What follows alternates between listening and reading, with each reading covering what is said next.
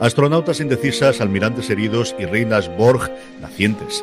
Todo esto y mucho más nos ha traído dos de uno, Two One en la versión original, el sexto episodio de la segunda temporada de Star Trek Picard, que una semana más nos ponemos a analizar entre este que os habla, CJ Navas, don Jorge Navas. Jorge, ¿cómo estamos?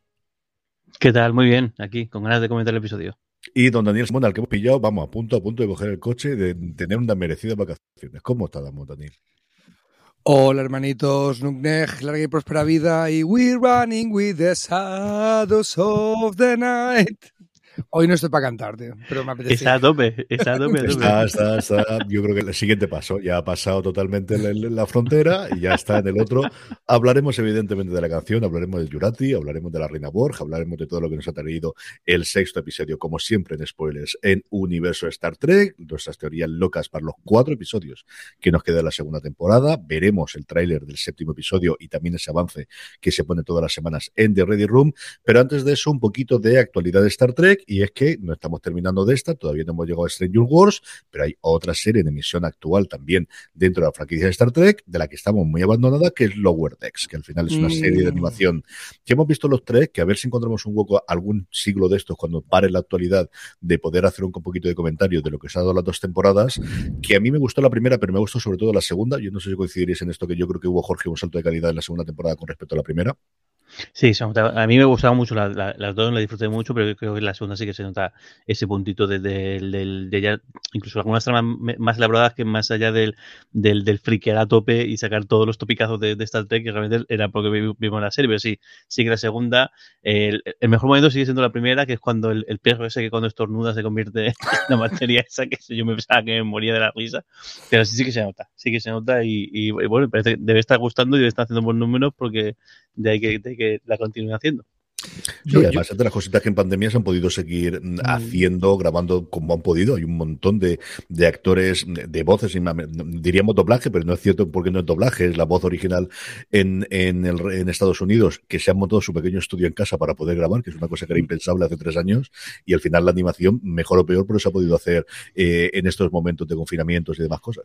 Dani. Eh, Yo creo que solamente había una forma posible de mejorar Futurama, que era ambientarla en Star Trek. Y eso, y eso básicamente es Lower Decks, ¿no? O sea, el, yo estoy muy enamorado de ella. Los eh, actores parecen súper comprometidos también con la serie. Están yendo a convenciones disfrazándose de los personajes, Ostras, Incluso- qué bueno. incluso descaradamente, poniéndose pelos de colores eh, que quedan muy bien en una serie de animación 2D, pero que son ridículos y orgullosos de ello en, en- en persona, ¿no? Están en ese plan. El- yo, yo creo que hay Lower Decks para rato y eso espero, porque es una fiesta de- del fanservice. Sí, señor, eso es implicación de lo más tontería. Nada, eh, vamos a ver el teaser más que un tráiler. Realmente son 43 segunditos con la cabecera y con la, con la salida de, de fuera de series, así que son 30 segundos. Por cierto, hablando de esto, hemos creado un nuevo canal para todos los trailers que se llama Trailers FDS o FDS Trailers. En fin, que lo tenéis aquí, que lo pondréis, os podéis unir y así vamos subiendo todos los trailers para que YouTube nos quiera un poquito, que me tiene un pelín cabreado entre ellos y CBS, luego os cuento una, una un poquito más. De hecho, si estáis viéndonos en YouTube y no encontráis el episodio anterior, es que CBS ha decidido tirárnoslo abajo, entero. ¿Por qué? Porque comentamos sus series. Y como comentamos sus series, no los quieren. Es la primera vez en mi vida que he hecho una reclamación. Diez minutos me costó la broma de tener que explicarles todo lo demás. Y a ver si San Google y San YouTube decide que somos dignos de comentar Star Trek o no. Tendrías, tendrías, En que haberte, tendrías que haberle mandado una foto con el láser disc, ojo, eh, el láser disc de, de Generations, es decir, ¿qué ¿Qué me hacéis? Lo pones así detrás como una aureola, el, el láser Sí, disc sí. ahí todo dorado. En fin, que vamos a ver, como te digo, el teaser, eso sí. eh, bueno, spoiler de la segunda temporada, si sabes cómo va. Y esto de los spoilers, yo creo que muchas veces es más la obsesión que tenemos porque sabemos lo que ya lo hemos visto, que si lo vinieses viendo de fuera no tendrías tanto. Pero bueno, esto es lo que nos da de sí el teaser, lo que nos promete la tercera temporada de Lower Decks.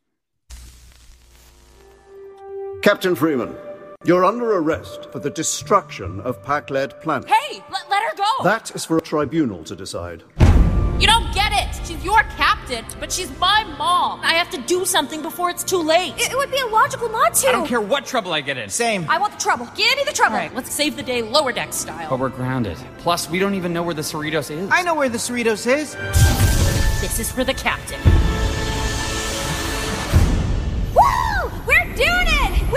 Stealing the Cerritos? Whoa, these graphics are mind blowing. Eso es lo que nos da, nada, divertido como siempre y con su cachondeo habitual. Yo estoy totalmente a favor, de verdad. Que me Y sus, y sus 100.000 referencias a cosas de Star Trek. O sea, no sé cuántas he visto ahí. Lo de robar la nave es muy Star Trek 3, ¿no? O sea, cuando tienen que robar la nave para ir a rescatar a Spock o algo así. Sí. O, o Star Trek Insurrection, que también roban la nave para hacer el capullo. O sea, en fin, es casa. O sea, Hablando- es casa, tío. Hablando de lo que estás diciendo tú de robar las naves, ha salido un tuit, a ver si lo recorto en un momento y ahora lo, lo ponemos, porque además lo tuiteamos desde la cuenta de fuera de series, de cómo todos los postes de cada una de las temporadas homenajea las películas. El primero sobre la película original de Star Trek, el segundo y el tercero exactamente igual, y todos son homenajes en alguna forma a las películas clásicas, que es pues otra muestra de cariño de todo, desde los responsables de Lower Decks. Vamos a meternos, si queréis, ya con el episodio de esta semana, dos de uno, que nos podíamos haber imaginado por dónde iban los tiros, pero luego después del del episodio lo tenemos mucho más claro todavía. Guión de dos eh, recién llegadas a la franquicia, Cindy Appeal, que ya estaba en el anterior, y Jane Max, que se une, es el primer guion con su nombre. La semana que viene también será responsable del guion. Vuelve a dirigir Jonathan Frakes. Como ya sabéis, esta temporada lo han hecho casi todo en bloques de dos directores. Este era el segundo episodio que dirigía Frakes. Y la sinopsis, pues vamos para allá. Con la ayuda de Talín, Picard y su tripulación se infiltran en la gala, la víspera de una misión espacial conjunta para proteger a un astronauta que creen que es clave para restaurar la línea temporal, René Picard. Core hace un descubrimiento alarmante sobre el trabajo de su padre. Y estas son fundamentalmente las dos, tres líneas que podemos comentar siempre. La primera, Jorge, empezamos es esa gala que nos habían prometido, ese banquete en el que se infiltran y en el que con ese tono Ocean's Eleven o con ese tono leverage que tiene la serie, nos cuenta la historia que para mí se va desinflando poco a poco, aunque tiene momentos memorables, pero que yo creo que poquito a poco se va cayendo y luego comentamos alguna de las escenas. Jorge, ¿qué te ha Sí. Toda la parte de la gala? un poco, no sé, a mí todo el rollo del sistema de seguridad este eh, tan bestia de, de que está puesto ahí el ADN y la base de datos eh, de antecedentes penales y demás, me parece un poco exagerado. Es decir, no, yo creo, yo creo que de verdad no hacía falta toda esta historia para al final lo que realmente que querían era que Jurati estuviese apartada, que Jurati mostrara su, o sea, necesitara a la reina Borges en un momento dado y que se hiciera el control. Creo que había otra manera de resolverlo sin esta película que tampoco, no sé, tampoco viene tan, eh, tan, tan a cuento. Pero luego soy muy gracioso la parte del... del muy- eh, también mola ver, ver el vestido de gala, que también tiene su, tiene, tiene su, tiene su puntillo, y luego todo lo de las bromas y chistes con la comida, que claro, es que hay que recordar que esta gente viene de donde viene, donde la comida, pues, comida de verdad escasea y, y esa parte, bueno, que es, es muy habitual siempre que hay, no solamente de esta película, sino eh, no solamente de la franquicia Star Trek, sino en cualquier otra, que cuando hay un salto al pasado, hay un salto al pasado, pues que las- la, comida siempre es algo que, que- que comentan. Dani, ¿qué te ha parecido a ti toda esa muestra de, de- de vestidos, de gala y de más cosas que hemos visto? Hombre, a mí me ha- me ha recordado algunos momentos de Star Trek en los que hacen un guiño a todo esto, a todo lo que eran los crooners de Las Vegas años 60. De hecho, un personaje que era un crooner de Las Vegas barra dueño de casino fue un personaje semi-regular en Espacio Profundo 9, el, Big Fontaine, un holograma que tenían ahí para descansar y, y se iban a su casino de ambientado Las Vegas años 60. O sea que esto de smokings blancos, pajaritas, no nos es ajeno. Cuando a veces, estoy recordando el primer contacto, ¿no? Hay un momento similar en el que Picard tiene que meterse en una holonovela de las del detective este que le gusta y la ambientación es muy parecida, ¿no? Baile de gala, eh, Charleston y tal, eh, los señores vestidos de smoking blanco con pajarita. O sea que no es un ambiente ajeno en Star Trek, dices que tiene que ver esto con una peli del espacio, pero es una cosa que eh, históricamente pues han tenido una, una, debilidad en la nueva generación y cuando está Patrick Stewart por ahí, por esta estética. Entonces, en ese sentido, sí que he jugado un poco estar en casa. A mí me ha rechinado bastante dejando esa parte y hay varios momentos, luego comentamos el momento favorito que sí me ha gustado. Me parece que la cosa se desenrolla de una forma muy extraña. La parte de, de Zoom y de, de, de, de Spiner, más allá de, del reencuentro y de tenerlos, que luego lo comentaré en la parte favorita, de que todo se arregle después o que toda la solución que tiene es un accidente de coche, entonces, ¿para qué lo habían mandado? Ya, exactamente Cook lo que pretendía, que lo echasen los guardaespaldas porque le había hecho, había soltado mucho dinero para estar dentro del comité y que entonces, como tú eres uno de los miembros del board de la misión espacial, entonces puedes decir, mm. este señor no me gusta, tiro bueno, de aquí. Eh, eso, eso, eh, eh, eso sin decir que, que el Sun este es el agente secreto eh, magnífico por excelencia. ¿eh? Llega a su antagonista y le cuenta el plan a la cara. Hola, me ha mandado Q para hacer que no eh, Mm. René Picard no haga su misión y Cuando además, un poquito cuando- de misterio. Sí, cuando además apenas un día antes había caído en desgracia por completo el- y, y ha dado tiempo incluso a que la comunidad científica se haya hecho eco de, de su caída en desgracia. Un poco raro el- el- todo, todo este, toda la manera de A ver, resolver. lo incluso, incluso mi escena favorita, que es la de la canción, estaba súper traída por los pelos y estaba diciendo, what the fuck, ¿cómo han encajado esto aquí? Hasta que le dan una explicación posterior. ¿eh? Eh, spo- Spoiler, era un plan de la reina Borg todo el rato. Pues todavía ese giro de, de guion arregla un poquito la cosa, pero no deja de estar bastante cogido con pinzas, eso es verdad. Eh, y yo, toda la parte esta de media res, que, que últimamente se ha puesto tantísimo de moda de hacer la cuenta atrás y de escena adelante y atrás, Mm. yo pensaba que iba a ser más que mm, lo único que tenía que era un coche para atropellarlo. O sea, yo sí pensaba que Suki iba a utilizar, Claro. bueno, si al final hacemos la parte científica, pues no te digo, yo pensaba en, en algo que le echaba en la bebida que tratase directamente el ADN de Picard y que fuese a los dos, no, no sabía exactamente cómo. En fin, no nos pongamos negativos, que no es ni horas, ni ganas, ni, ni leche por el estilo, pero es cierto eh, y lleva ya dos o tres semanas después del- de, la confianza que me dieron los dos, tres primeros episodios, muchísimo, que no sé si está estirando demasiado. Otra cosa curiosa del episodio es que es el más corto con diferencia, no llega ni a los 37 minutos. O sea, se queda quitando la introducción y los títulos de crédito, creo que son 35, 36 minutos aproximadamente.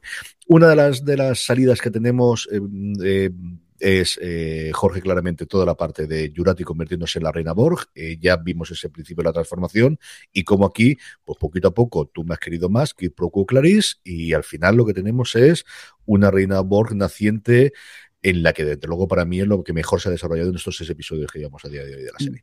Sí, sin duda. Y además salimos de las dudas de, de- creo más lo comentaba en el último episodio, el que no sabíamos cómo iba a continuar esta relación y al final no es solamente voces que escucha, sino directamente la ve, ve a la reina Borgen de cuerpo presente, además con cuerpo presente completo por primera vez en, lo que va de, de, esa, temporada y, eso. Y al final cómo, cómo se está haciendo con el control, cómo más está jugando con, con- con ella, cómo además le, le- le fuerza que le pida ayuda porque si no sabe que pone en peligro a sus a, a a- a sus, sus amigos y luego pues qué se hace con el control y lo curioso es cómo le afecta el, el- la parte de las feromonas y de, de- todo es, cu- es curioso porque el, el- hasta ahora estamos viendo cómo está afectando a Yurati el hecho que la reina Borg estuviese dentro de su psique o, o cómo estaba además como utiliza su fuerza, utiliza tal, pero ahora estamos viendo cómo toda la parte de la química, de la, la parte orgánica de, de le afecta a la reina Borg, que, que el, habrá que ver si realmente todo, es, todo lo que ocurre era, era, su plan,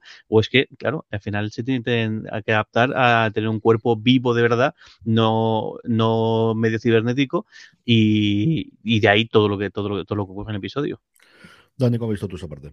A ver, yo solo sé que si llega ahora Strange New Worlds y algún personaje se pone a hablar con un fantasmita o con alguien que solamente es capaz esa persona de ver, gritaré, ¿vale? Porque es un recurso que ya eh, venimos insistiendo que está un poco ya, están abusando de él en las nuevas series Trek, ¿no? En Discovery había tres o cuatro personajes que hablaban con fantasmitas y ahora, ahora está pasada de Agnes. El, a ver, a mí me ha, me ha gustado entender el título del episodio, ¿vale? En cuanto eh, son un mini colectivo Borg entre las dos, entiendes el título. Eh, se llama eh, dos de uno, que no uno de dos, ¿vale? Esto sabéis que hace referencia a las designaciones de los Borg. Los Borg no tienes nombre, cuando te conviertes en un dron del colectivo Borg, eh, pues te asignan un nombre que tiene que ver, pues que a ver, si en esta nave trabajan 64 Borg, pues tú eres el 27 de 64, ¿vale? Igual que 7 de 9 se llama así por eso. ¿vale? 7 de 9 adjunta la matriz de no sé qué, no sé cuántos, pero 7 de 9, porque era la séptima de un colectivo de 9 eh, de drones. Eh, aquí es curioso que no la llaman uno de dos, no es un mini colectivo de dos, le llaman dos de uno. ¿Vale? Con lo cual quiere decir que ha tomado el control. Hubo una parte que por verlo en inglés me perdí, se me perdió en la traducción, luego lo, lo, volví a ver porque quería entenderlo bien y me lo puse en, en castellano y, y, lo entendí mejor. Cuando la reina Borg dice, bueno, pues tus endorfinas me han hecho que pueda tomar el control, ¿vale? Y la, la frase que uso en inglés es, eh, voy a steer the ship un poquito. El, voy a sacudir la nave, lo traducen como manejar el timón, ¿vale? Uh -huh. Yo lo entendí literal. Yo creía que se iba a, poder, a poner a controlar la nave eh, donde estaba el cuerpo de la, de, a la sirena, ¿no? Pero no, quiere decir manejar el timón, no controlar, controlar sí. la nave en ese Con sentido. Ese volante. O sea, Claro, que, volante. Se, que se va a poner, eh, me acuerdo mucho de lo que decías, Jorge, que, que, es un poco también lo de lo de Veneno, ¿no? Lo de Eddie Brock y el simbionte, que tiene una relación parecida, que se hablan, que hablan de nosotros, que no sé qué, que ahora déjame manejar a mí, yo manejo tú. Me, me ha- me ha recordado mucho el tema de Veneno que lo mencionaste tú en el podcast anterior. Sí, señor. Tenemos eh, ese accidente al final en el que parece que Sung todo su plan era eh, atropellar a, René Picard conforme salía. Mm, Jean-Luc se mete por en medio, que la llevamos a la clínica. Tenemos pinta de que esos flashbacks que estamos viendo al pasado de Picard y a su madre tendrán revelación o tendrán continuación en la siguiente con ese informe final que dice eh, Talín de voy a meterme en su mente a ver si lo puedo arreglar porque eso no es un problema físico sino mental de que está en un bucle y de ahí no quiere salir y parece que por ahí pueden ir los tiros en el siguiente episodio y luego en paralelo también el, la otra parte en la que tenemos el final del episodio es eh, Cora que por primera vez parece ser que sabe lo que es una búsqueda de internet y descubre que lo que ha hecho su padre en estos tiempos que también yo que estoy pillado por los pelos, el montaje está bien, ese momento este de revelación de quién soy yo y mejor dicho qué soy yo y exactamente qué es esta persona que hasta ahora decía que todo lo hacía por mí porque era su hija y ahora no soy su hija, sino que soy su proyecto, Jorge. Sí, tal cual. Y, y se resuelve también una serie de de, de cuál es la relación de verdad que, que, eh, que tenía porque, bueno, porque era, era supuestamente hija única, no había tampoco pareja por ahí. Y, se, y lo que vemos es que Song, eh, a menos este Song, es un genetista, pero no tiene nada que ver con, con, androides, ni no, no, tiene nada que ver con, con, seres sintéticos. El origen al menos parece que, que va, que, va por ahí. Y está muy bien el, el, el, guantazo que te pega de. Porque hasta ahora estabas sintiendo mucha empatía por, por Song, por cómo el momento de felicidad cuando ve a Core que que el que es capaz de salir a, a la luz, el, el, como que justificas todo lo que lo que está lo que va a hacer y aquí de repente te das cuenta que, de que hostia, que lo de científico loco no se quedaba para nada, nada corto con lo que lo que ha hecho. Creo que el, a mí creo que es el, momento que me, me, ha gustado por el, cambio que pega de, de golpe de, de realidad de, de, un personaje. Está muy bien hecho lo del, lo del vídeo diario y la cara de ella, cómo empieza a leer nombres y a escuchar nombres, cómo se desencaja eh, es terrible, claro, es cada vídeo es una persona, uno nuevo, uno nuevo, uno nuevo. Uf, muy, muy, muy bestia. Bueno, esta, la, este pobre personaje en, en, todas las temporadas no hace más que sufrir, ya sea de una, de una manera o de, o de, otra, pero no hace más que sufrir. Joder, sí. Oye, que te llaman para hacer un papel en Star Trek, ya verás, vaya dramón. no. ¿Qué te ha parecido esa parte de, de la historia, Dani? Yo coincido con Jorge, posiblemente lo mejor del episodio, junto al girito de la Reina Borg que no nos esperábamos, es eh, la parte más sólida, la parte que me quiere hacer eh, entender mejor qué está pasando con esta versión de Zoom, que hasta ahora me estaba cayendo un poco regular, con eso de que le manda Q en una misión secreta y, la revela. Me estaba chirriando por todas partes. Aquí viene un giro, un giro hacia lo siniestro. El, por añadir algo que no ha dicho Jorge, es un friquismo personal. O sea, hay una canción de principios de los 2000 del grupo Glamour to Kill que se llamaba Clone Fashion, eh, que decía todo el rato, te explico, eres un clon, ¿vale? Eh, prostituta. De, bueno, el, el te decía, te explico, Dolly, eres un clon, porque entonces estaba de moda lo de la oveja Dolly, la primera, el primer animal clonado en el mundo real, ¿vale? El primer logro de la ciencia de clonar una oveja a, a raíz de otra. Y a partir de ahí la canción era una eh, delirio, eh, así en plan movida madrileña del de ciencia ficción en la que estaba escrito desde el punto de vista de alguien que le explicaba a lo que le estaba pasando al personaje, ¿no? Uh -huh. Que eres un clon. Entonces no podía dejar de oír en mi cabeza la canción de Glamour to Kill de principios de los 2000, que si alguien la quiere buscar se llama Clone Fashion. ¿Qué tiene que ver con Star Trek? Cero, pero a mí me ha saltado la alarma. No puedo Porque, como es muy tarde, pues ya podemos decir lo que queramos. Ya está, que sí. Bueno, en general, ¿qué os ha parecido el episodio qué os parece este bloque de tres, cuatro episodios? Yo creo que desde que nos trasladamos al 2022 alternativo este, que os está pareciendo la evolución de la serie, Jorge. Creo que es, está haciendo un poco valle esta, esta zona eh, eh, central. Está haciendo, creo que los primeros episodios estaba haciendo muy bien. Yo creo más hasta, hasta que hasta el episodio con, con, con Guina me, me, gustó mucho, pero creo que ahora este momento, no sé, no sé si, si sobre todo sigo teniendo la sensación de que hay muchas escenas cortadas o hay alguna trama que han quitado, porque de hecho que la duración sea tan corta en este episodio me parece indicar que también van por ahí, que algo han quitado, algo no, no, no vieron al final que, que, que encajaba bien, porque es todo demasiado deslavazado y todo demasiado eh, eh, raro. Y luego sí que verdad que quizá demasiado salto de fe, es lo que estamos teniendo. También el rollo de van a la clínica y van a la clínica todos y aparecen ahí de repente ya y este estaba ahí y, igual- y luego el show, claro, el show de, de hacerle ahí el, el, el- el- poner las palas a picar cuando es, eh, picar es lo, es lo que es, Eso que además lo comentaba aquí en, aquí en los comentarios ta- eh, también, que dicen, ¿qué, ha- qué hacen llevando un androide exactamente a una clínica Sí, en lugar de llevarlo a la nave? O sea, que es un poco sin sentido, no sé, creo que demasiado salto, salto. Y me da rabia porque es que había empezado muy bien, muy bien. Yo creo que los primeros- episodios estaba todo el mundo, eh, to- todos estaban fascinados con esto. Y aquí no sé. El caso es que luego hay cosas que están guay. Yo antes- la, la relación de Core que me gustó, me gustó bastante. Eh, Creo que la charla de Picard con, con, con René Picard es muy, muy chula, es muy dulce y además el cómo también él mismo va, va- va recordando que también eso está muy, eso sí me está gustando, el cómo nos están dejando poco a poco las perlitas en, en, em, de, de la infancia de Picard, como no nos están sonando así de golpe, sino que están empezando a dejarlo caer, sí que me, sí que me está gustando. Y luego otras cosas un poco raras, el, lo, del lo del atropello, accidente, y además es que tengo, bueno, lo, a dejar para, lo- eh, para el rincón conspiranoico porque también alguien lo comentaba aquí en, en los comentarios, yo también lo he pensado, que no estamos no es seguro a quién iba dirigido el atropello, si era Picard o era René, y, Yo creo que era y René. por qué- Yo ¿Por la qué? René Y- y Picard se mete en medio. pero entonces, ¿por qué Song sabe tanto de, de Jean-Luc Picard? Porque se lo ha dicho Q. Pero ¿por qué Porque se lo- eh, pero y, y para qué se pone ahí en medio a hablar con, con él cuando su Ah, objetivo no, es.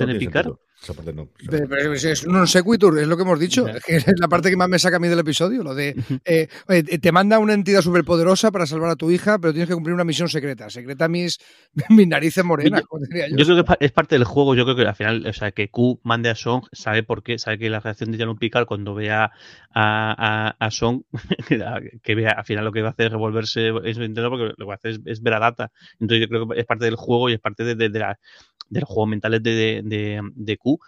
Pero no sé, tengo la duda de, de si realmente era, era a y, y- porque si realmente era René, seguro que Q tenía un plan mucho mejor para, para que esto. De hecho, es que Q eh, es un psiquiatra. O sea, pues, si quería quitarla de en medio o quería matarla, lo podría haber hecho, o el, o el- el este que está delante de ella en el periódico. Con lo cual, igual es todo un poco más enrevesado de lo que pensamos. Jorge, eh, qué pena que no vinieras cuando yo iba a convenciones de Star Trek al juego de los Snafus, porque te hubieras ganado un premio ahora mismo. Sí, O sea, es- ¿tú crees? el, ju- el juego de los Snafus era cuando cogían un capítulo de Star Trek que tenía un, un agujero de guion inmenso, o un fallo de continuidad, o de Ah, Raccord, sí, o algo de así. Claro, y tenías que justificarlo con un friquismo treki, ¿vale? El tema de por qué eh, Sung le cuenta la misión a Picard cuando lo ve a la cara, que fuera un juego mental de Q eh, para que viera data y entonces se descolocara, es muy snafu, tío. Es muy es la explicación que dábamos en esa, en esa época. Yo estoy de acuerdo contigo, ¿eh? a mí se me está haciendo bola eh, los capítulos ya en el siglo XXI. Me está y, no pensaba que fuera a ser así. Me ha pasado lo mismo que tú. Bien cuando empieza con Guinan y aquí ya me está empezando a sobrar. Y estoy mosca con el tema, sigo mosca con el tema de que nos hayan presentado. eh, no os vayáis todavía, que en la tercera temporada vienen todo el cast de la nueva generación menos Will Withon, ¿vale? Como. ¿Para qué nos están preparando? O sea, esto va a remontar. Esto es un valle y ahora viene el final de la temporada y, y vuelve a elevarse el, el nivel. Hombre, este capítulo deja cosas interesantes, ¿vale? El tema de los experimentos, el tema de que la Reina Borg ya la tenían donde querían los guionistas. Ah, seguimos abajito del valle. Le empiezo a ver el final del camino, pero es- espero, espero que remonte esto o lo están jugando todo a- al fanservice de la tercera temporada. Ya veremos. ¿Cuánto- ¿Cuántos quedan de la temporada? Diez, son 10, así que nos quedan eh, a partir de ahora tres más, eh, cuatro más. Este es el ¿no? sexto, Es- nos es quedan. Nos Es que- cuatro. La última semana de estos, de estos cuatro que coincidirá con el estreno de Stranger O sea que te quedan de 13, Stranger Things, digo yo, de Stranger World. te quedan 13 capítulos de Patrick Stewart para poder eh, dar un desarrollo final digno, lo que tú quieras, al personaje de Picard y mandar mensaje en plan Star Trek sobre lo que necesita el mundo actual en un contexto futurista. Mm.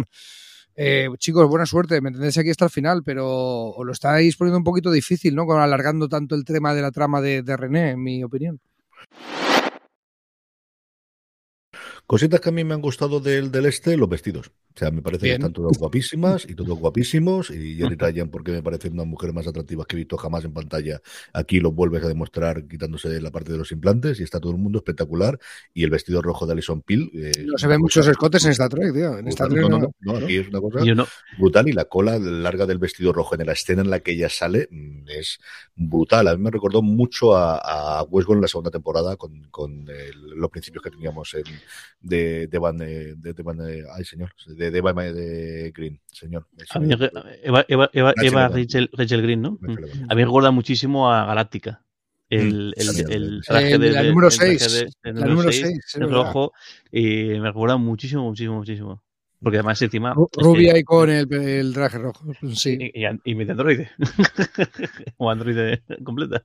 Y luego la conversación, y me gustan mucho las reacciones de Brent Spiner y de, y de Patrick Stewart la primera vez que se ven, de, de cómo eh, Stewart, eh, pues eso, Picard reconoce perfectamente la cara de alguien a que ha visto en distintas iteraciones, en distintos momentos, eh, hasta siete personajes distintos interpretados ya Brent Spiner entre todos lo- los androides y todos los Sung eh, dentro de la serie de Star Trek. Y como Spiner, bueno, pues es un señor que me han dicho que tengo que atacar o que tengo que combatir o que tengo que hacer algo similar. Y él contaba, y con esto podemos yo creo que hacer directamente ya el cambio a The Ready Room, eh, porque lo contaban, porque tenemos dos vídeos como suele ser habitual. El primero es precisamente Brent Spiner hablando de los Zoom con su humor particular de pero esto, la gente ha visto Star Trek antes de ver el vídeo este, ¿no? O sea, si no, igual tendría que verlo para que le explique yo esto, porque puede quedar un poquito raro, está muy, muy divertido. El segundo vídeo es este con el doblaje, con esta voz en off que ya os he contado, que, que no es especialmente partidario, sobre los vestidos, lo que contaba Dani antes, de que le gusta mucho Star Trek vestirse con vestidos de época y se hagan un poquito de todo. Y está, este no está mal, este yo tengo que reconocer que por ver los trajes desde gángsters a trajes de smoking y cosas similares está divertido. Y luego el, el plato principal, que es la entrevista a dúo, eh, nuevamente virtual, nuevamente no había presupuesto para micrófonos, se lo han gastado todo en la segunda y la tercera temporada, así que tenía que hacerlo con iPods y con el micrófono del ordenador y chafándose entre ellos, es decir, cosas que a estas alturas del partido, ya sabéis lo que me parezco, a Brent Spiner y a Jonathan Frakes, ¿no? Los dos, eh, está curiosa la, la, la entrevista porque eh, los tres trabajaron en Leverage, que es una serie que yo creo que pasó ciertamente desconocida aquí en España, porque yo creo que emitió de TNT alguna forma, que es Ocean's Eleven en todos los episodios. Todos los casos Ah. o todos los episodios son asaltos de alguna forma u otra. Es una serie muy entretenida, muy divertida que yo vi entera y luego tuvo una continuación en IMDB TV que vale mucho la pena. No recuerdo el nombre que le dieron aquí en español, por ahora lo miro, si no lo mira Jorge mientras yo hago mi monólogo particular porque aquí le dieron otro sobrenombre, igual que, que The Shield de- o, o The Wire es bajo escucha o The Shield es al margen de la ley, aquí tuvo otro nombre, aunque yo creo que todo el mundo lo conocemos como Leverage. Y luego hablan de varias cosas, de lo que es trabajar con Patrick Stewart, de- del cariño que se tiene de volver a encontrarse. Y una cosa muy curiosa que dicen es que la canción originalmente iba a ser Feel- Feeling Good. La canción Nina Simone. de Nina Simone es quizá la versión más conocida, aunque luego Music hizo otra Ah. versión, ha habido como 20 o 30 versiones. La canción originalmente, yo no lo sabía, es de dos eh, eh, escritores, compositores británicos que le hicieron para un musical y dijeron que fue Alison Peer la que dijo que no se sentía especialmente cómoda cantando una canción que la popularizaba Nina Simone y entonces encontraron la canción de Pat Benatar para sustituirlo. Que no Mm. está mal, pero yo desde entonces no hago más que imaginarme ella cantando el Feeling Good, porque también tengo la versión siempre en la Es cabeza. que, es que le pegaba la escena mucho mejor. yo creo que sí, con diferencia. Es que, el, eh, por- no, y sobre todo por la banda que tiene, de, de metales, de rollo jazz, de rollo eh, esa ambientación. Yo de hecho, yo, no, yo no la reconozco como. Paz, Paz Benatar la conocemos por. Bueno, es el super hit de los 80, la de We Belong, ¿no? We Belong, Belong We Belong, Lord, We Belong. Tú escuchas, he he escuchado la, la original de Paz Benatar de esta canción del, y es súper rockera, es como una canción de Paz Benatar, que era una tía, ¿vale? Pues eh, de música popular comercial de la época, pero la- tan rockera como la música comercial de los 80. Y aquí el, el fondito de, de metales y de una banda de jazz eh, cambia totalmente el contexto de la canción. Yo me quería crear una canción de este rollo, del rollo crooner divas de, de club de Las. Vegas. Y Y, ojo, y- era la puñetera Paz Benatar, tío. O sea, me- eh, ca- Ojo. cambia mucho cuando escucho la original, ¿eh? Ojo esa banda que, que de repente se, se sabe la, la canción. O sea, la señora empieza a cantar y ellos saben la canción tal cual. A ver, He mirado no- la, he mirado la serie. El Leverage era las reglas de juego en La España juego. y en, en Latinoamérica era Los Impostores. Mm. Está muy bien, de verdad si no la habéis visto está muy bien. Yo la versión que tengo además de la Nina, de Nina Simone es Adam Lambert, que la cantó en su momento en American Idol e hizo un espectáculo. Es mm, de las primeras cosas que yo recuerdo ver de televisión americana que veía con Lorena, que nos gustaba mucho los dos ver todas las semanas American Idol y este cantante que es el que luego eh, sustituyó a, a Freddie Mercury en las últimas rutas, en las últimas eh, tours que ha hecho con Queen, que de hecho yo lo vi en Barcelona en directo, porque es un tío que, que- que es Mm. fascinante como canta. Em, tengo la versión suya, ahora mismo es que me está sonando la cabeza el grito inicial de la feeling, pam, pam, pam, pam, pam. Es que además te pega, es que pegaba ahí. En Sí. fin, Hollywood en 2022 tiene estas cosas. ¿Qué Oye, por cierto, una cosa que no hemos comentado, que si ahora cuando tenga subidón de endorfinas, que es, eh, no soy experto en la cosa, pero es hormona relacionada con la felicidad, la euforia, el estar alegre, eh, entonces la reina Borg controla el cotarro, la pobre Agnes está condenada a no estar feliz nunca. O algo por el estilo. Depende de lo que el guion marque. Y esto es muy fácil. O sea, en función de lo que nos venga bien, entonces esto funcionará o no funcionará. Si hay un tipo de hormonas que hacen tomar el control de Reina Borg, habrá otro tipo de hormonas que hagan que Agnes no sé qué. Pues eh, que lo expliquen, por favor. Igual es por la tristeza o por la amistad o el amor, a lo mejor es lo que hace recuperar un poquito el poder. Bueno, vamos con, mira, podemos pasar directamente al rincón conspiranoico.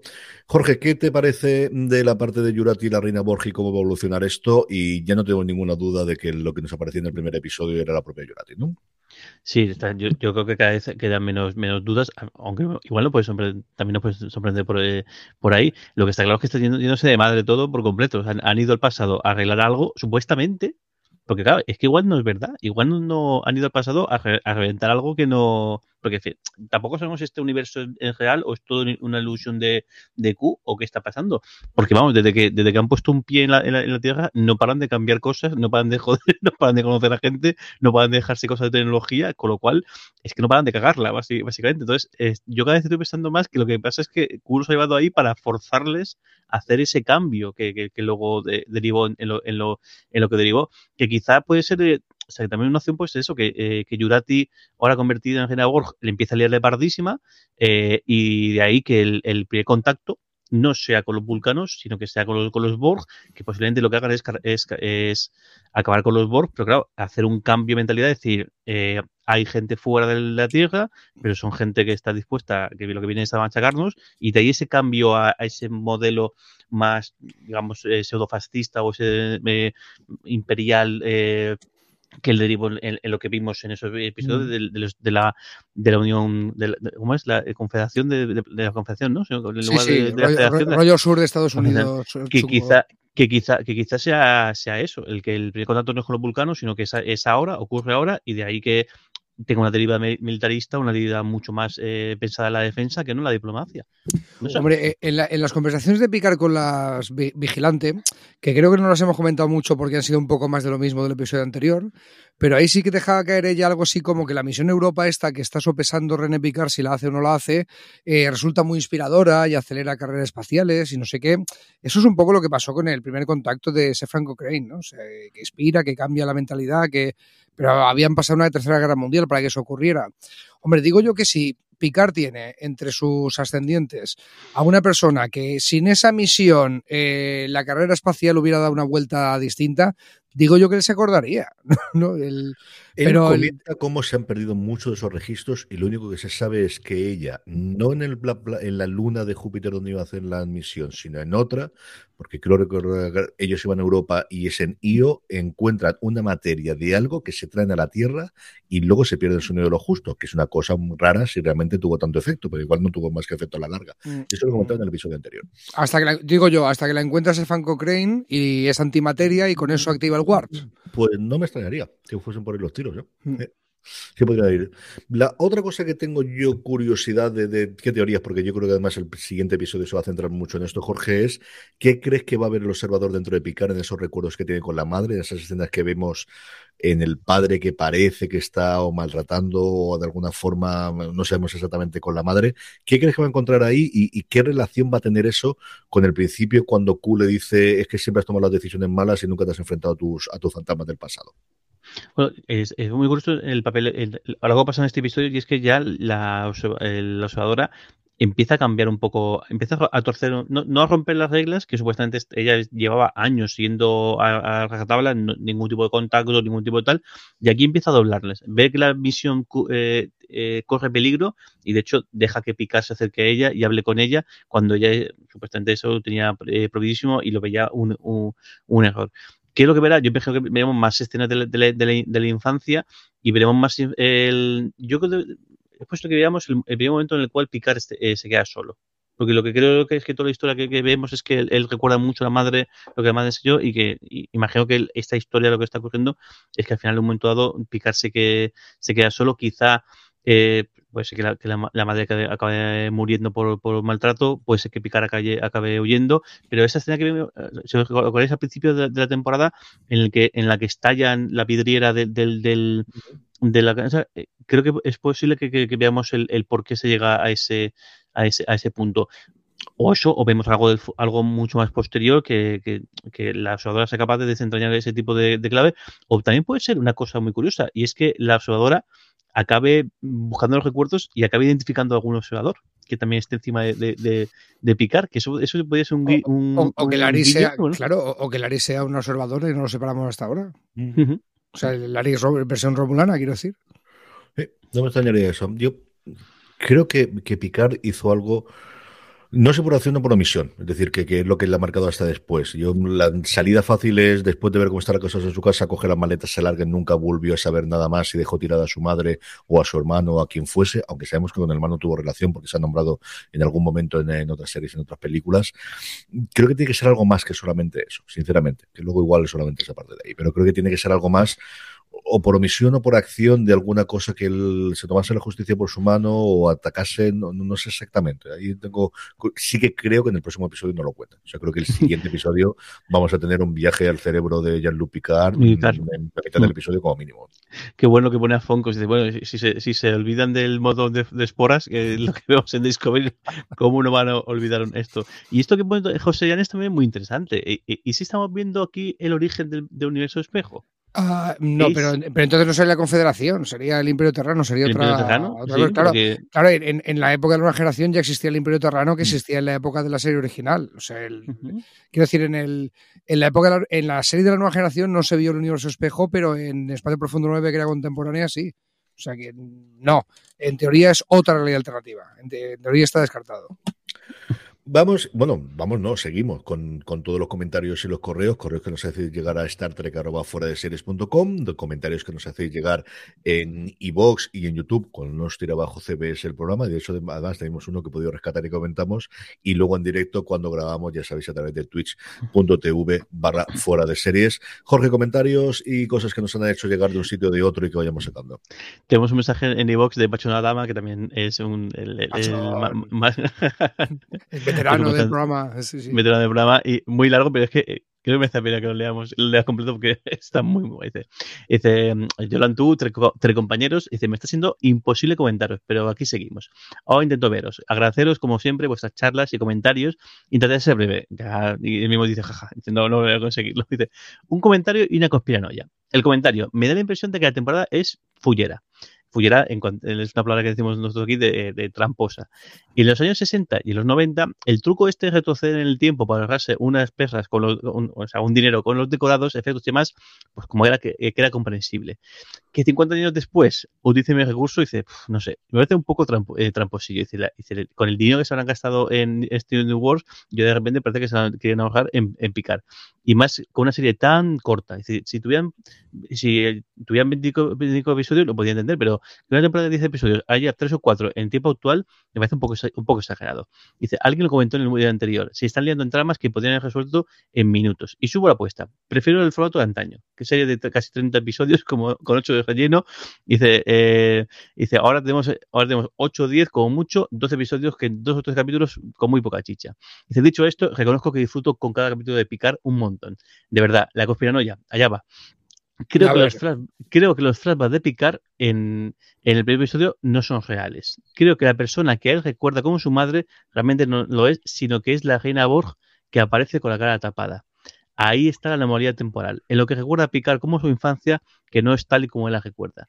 Aunque reconozco que me gustaría ver a Judati como Reina Borg. Me parece que, pero me parecía más obvio eh, que la paranoia que se ha montado en la cabeza. Jeje. En fin, compas, muchas gracias por seguir ahí, Capla, y que se acabe ya la segunda temporada y vamos con la tercera. Hombre, aparte de que me uno al deseo final, el, el, es que el, lo que está recogiendo Pachón es el cabo suelto este de que cuando se encuentra con la reina Borg de la cara tapada, él oye en su cabeza a su madre. Uh -huh. Oye la voz de su madre, es un cabo suelto que, que por ahí tendrá que salir. Yo creo que lo más obvio es que, es que Reina Borg cara tapada tenga la cara de Agnes. El, llegamos a comentar que podía pasar eso en, en, el, en el comentario del primer episodio cuando no teníamos tanta información. A lo mejor están jugando el despiste, a lo mejor está viva la posibilidad de que sea la madre de Picar, o, o alguien que Picar recordaba como su madre, lo que está diciendo Pachón. El, también a, a Picar le han resultado en un cuerpo nuevo. Mm, algún recuerdo le han podido implantar perfectamente, ¿no?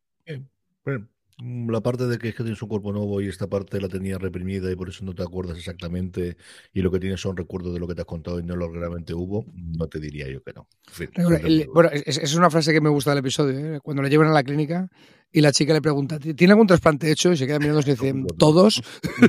¿De qué le han trasplantado? ¿Everything?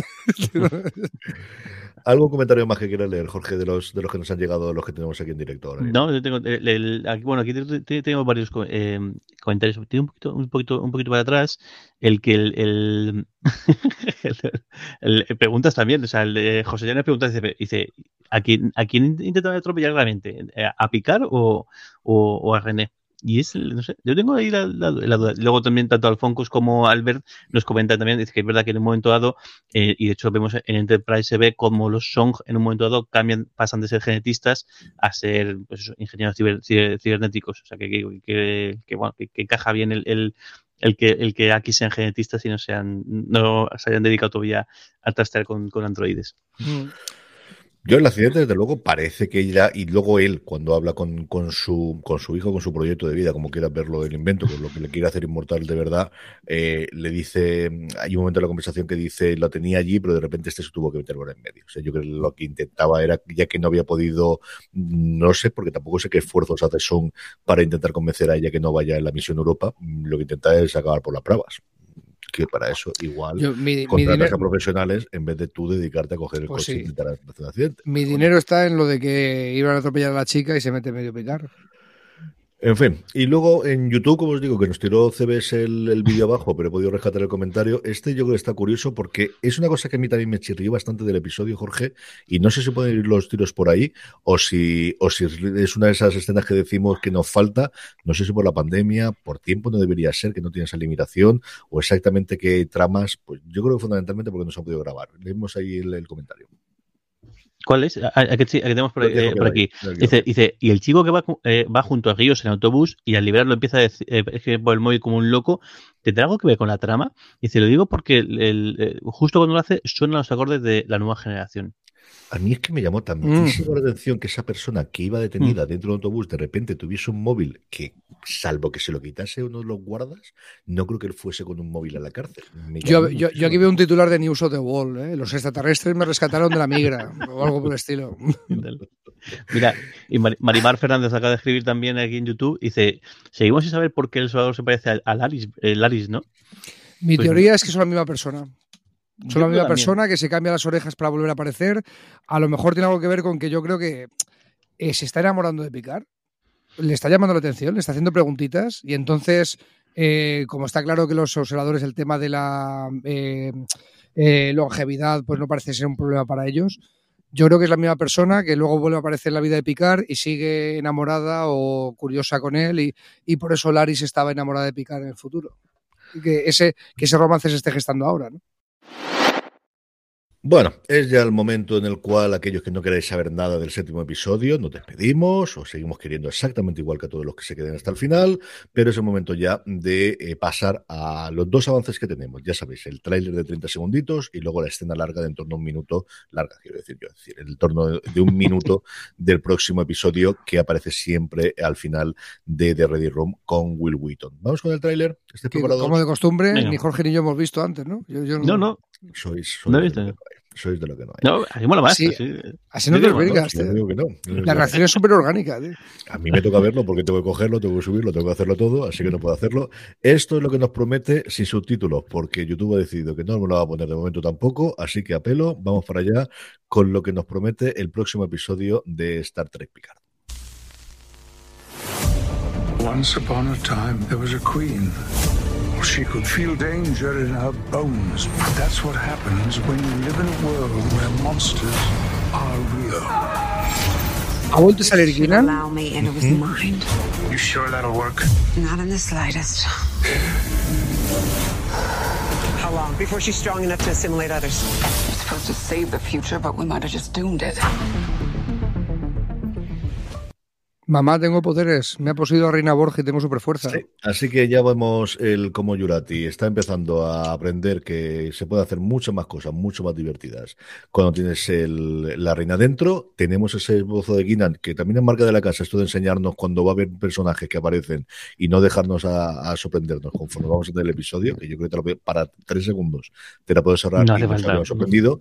Por cierto, el episodio que se me ha olvidado decirlo se llama Monstruos. Monsters está dirigido por Joe Menéndez, que es alguien que Ujú. hizo en su momento mucho cine indie, pero lleva dirigiendo un montón de series de televisión. Es lo primero creo que yo hace en el mundo de Star Trek, pero ha hecho un montón de series en los últimos tiempos, algunas que a me ha gustado mucho, por cierto, y escrito por Jane Max, que como os digo, coescribía este episodio sexto y va a escribir eh, en solitario el séptimo episodio.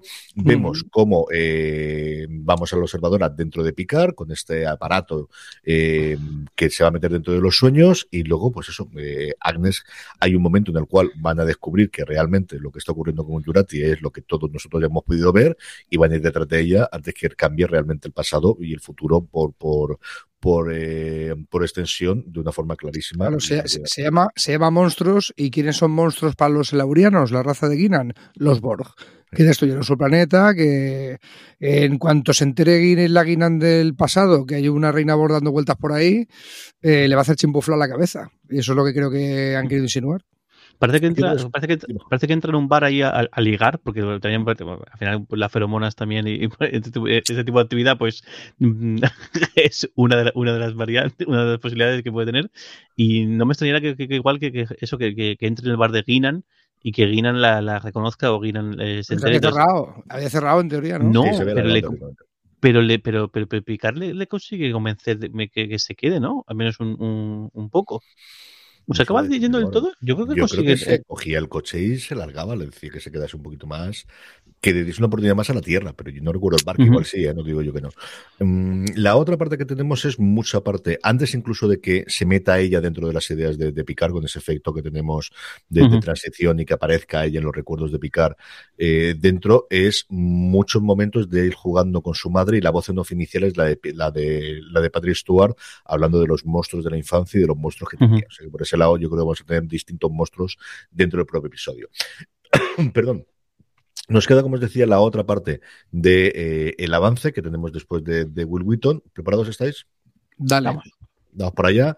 Tiene pinta de, como os digo, de que sean los primeros, una de las escenas de los primeros 3, 4, 5 minutos del episodio. Dura un minutito y diez aproximadamente. Esto es un avance del séptimo episodio de Star Trek Picard, Monstruos. Rios? Oh. Look, if that whole thing starts up again, I, I, I quit the game. No, seriously, I, I don't think I have it in me. what?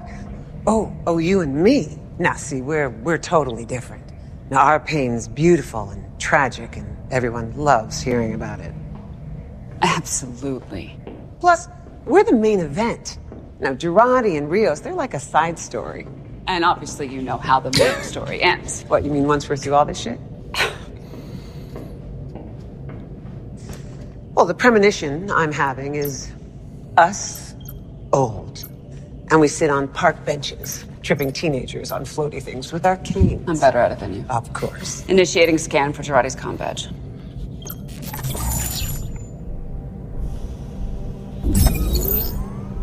Whoa, whoa, what did you do?